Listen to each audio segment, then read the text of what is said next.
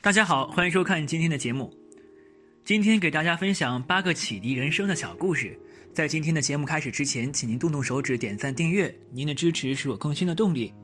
一，一个人去买鹦鹉，看到一只鹦鹉前标“此鹦鹉会两门语言，售价二百元”，另一只鹦鹉前则标语道“此鹦鹉会四门语言，标价四百元”。该买哪只呢？两只都毛色光鲜，非常灵活可爱。这人转啊转，拿不定主意。结果突然发现一只老掉了牙的鹦鹉，毛色暗淡散乱，标价八百元。这人赶紧将老板叫来：“这只鹦鹉是不是会说八门语言？”店主说：“不。”这人奇怪了：“那为什么又老又丑又没有能力会值这个数呢？”店主回答：“因为另外两只鹦鹉叫这只鹦鹉老板。”这故事告诉我们，真正的领导人不一定自己能力有多强，只要懂信任、懂放权、懂珍惜，就能团结比自己更强的力量，从而提升自己的身价。相反，许多能力非常强的人，却因为过于完美主义、事必躬亲，什么人都不如自己，最后只能做最好的公关人员、销售代表，成不了优秀的领导人。二，A 在合资公司做白领。觉得自己满腔抱负没有得到上级的赏识，经常想，如果有一天能见到老总，有机会展示一下自己的才干就好了。A 的同事 B 也有同样的想法，他更进一步去打听老总上下班的时间，算好他大概会在何时进电梯，他也在这个时候去坐电梯，希望能遇到老总，有机会可以打个招呼。他们的同事 C 更进一步，他详细了解老总的奋斗历程，弄清老总毕业的学校、人际风格、关心的问题，精心设计了几句简单却有分量的开场白。在算好的时间去乘坐电梯，跟老总打过几次招呼后，终于有一天跟老总长谈了一次，不久就争取到了更好的职位。愚者错失机会，智者善抓机会。成功者创造机会，机会只给准备好的人。这“准备”二字，并非说说而已。三，一个心理学教授到疯人院参观，了解疯子的生活状态。一天下来，觉得这些人疯疯癫癫，行事出人意料，可算大开眼界。想不到准备返回时，发现自己的车胎被人下掉了，一定是哪个疯子干的。教授这样愤愤地想到，动手拿备胎准备装上。事情严重了，下车胎的人居然将螺丝也也都下掉，没有螺丝有备胎也上不去啊！教授一筹莫展。在他着急万分的时候，一个疯子蹦蹦跳跳的过来了，嘴里唱着不知名的欢乐歌曲。他发现了困境中的教授，停下来问他发生了什么事情。教授懒得理他，但出于礼貌，还是告诉了他。疯子哈哈大笑地说：“我有办法。”他从每个轮胎下面下一个螺丝，这样就拿到三个螺丝，将备胎装了上去。教授惊奇感激之余，大为好奇，请问你是怎么想到这个办法的？疯子嘻嘻哈哈的笑道：“我是疯子，可我不是呆子。其实世上有许多的人，由于他们发现了工作中的乐趣，总会表现出与常人不一样的狂热，让人难以理解。许多人在笑话他们是疯子的时候，别人也说不定还在笑他呆子呢。”做人呆呆，处事聪明，在中国尤其不失为一种上佳做人姿态。四，有一个博士分到一家研究所，成为学历最高的一个人。有一天，他到单位后面的小池塘去钓鱼，正好正副所长在他的一左一右，也在钓鱼。他只是微微点了点头。这两个本科生有啥好聊呢？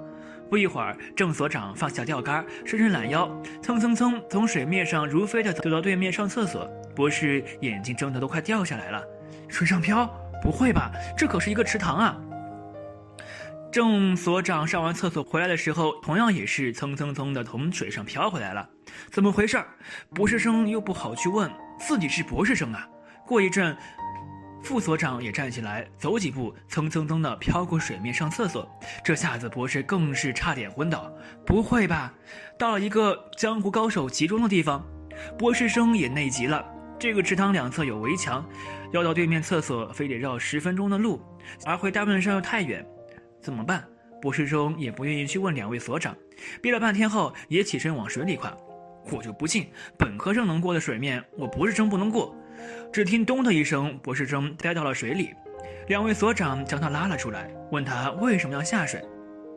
他问：为什么你们可以走过去呢？两所长相视一笑，这池塘里有两排木桩子，由于这两天下雨，涨水正好在水面下，我们都知道这木桩的位置，所以可以踩着过桩子过去。你怎么不问一声呢？学历代表过去，只有学习力才能代表将来。尊重经验的人才能少走弯路。一个好团队也应该是学习型的团队。五 A 对 B 说：“我要离开这个公司，我恨这个公司。”B 建议道：“我举双手赞成你的抱负，破公司一定要给他颜色看看。不过你现在离开还不是最好的时机。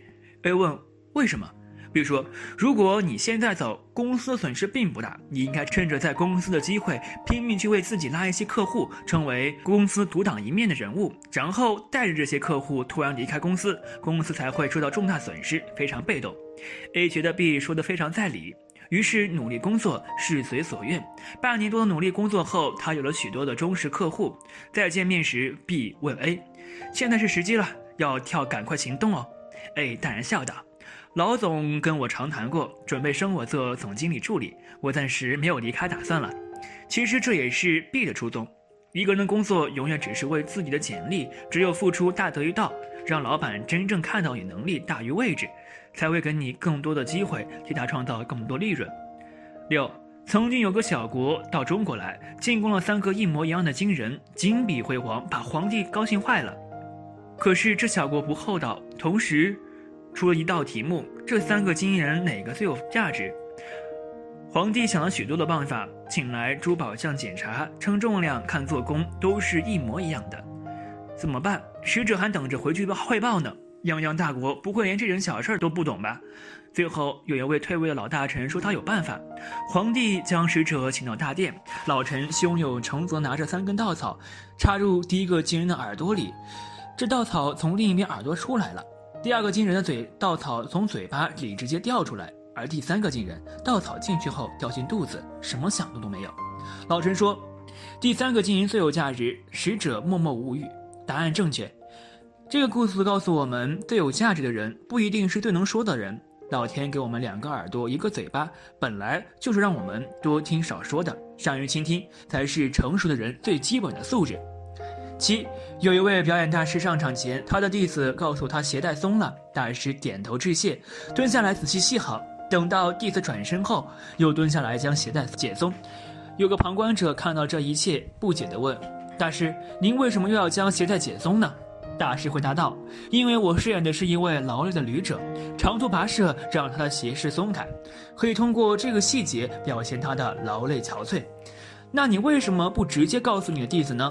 他能细心地发现我的鞋带松了，并且热情地告诉我，我一定要保护他这种热情的积极性，及时地给他鼓励。至于为什么要将鞋带松开，将来会有更多的机会教他表演，可以下一次再说啊。人一个时间只能做一件事儿，懂抓重点才是真正的人才。八。陈阿土是台湾的农民，从来没有出过远门，攒了半辈子的钱，终于参加了一个旅游团出了国。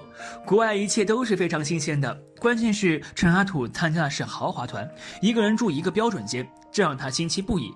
早晨，服务生来敲门送早餐时，大声说道：“Good morning, sir。”陈阿土愣住了，这是什么意思呢？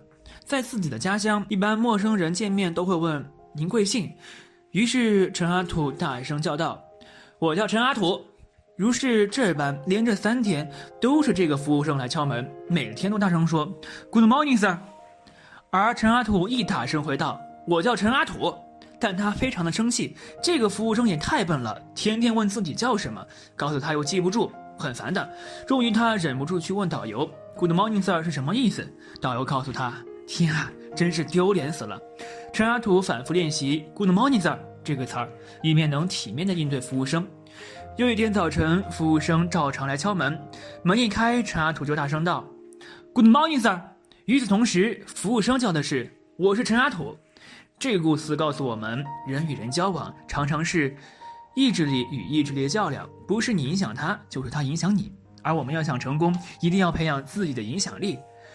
只有影响力大的人才可以成为最强者。好了，今天的分享就到这里。愿您时时心清静，日日事吉祥。期待下次与您的分享。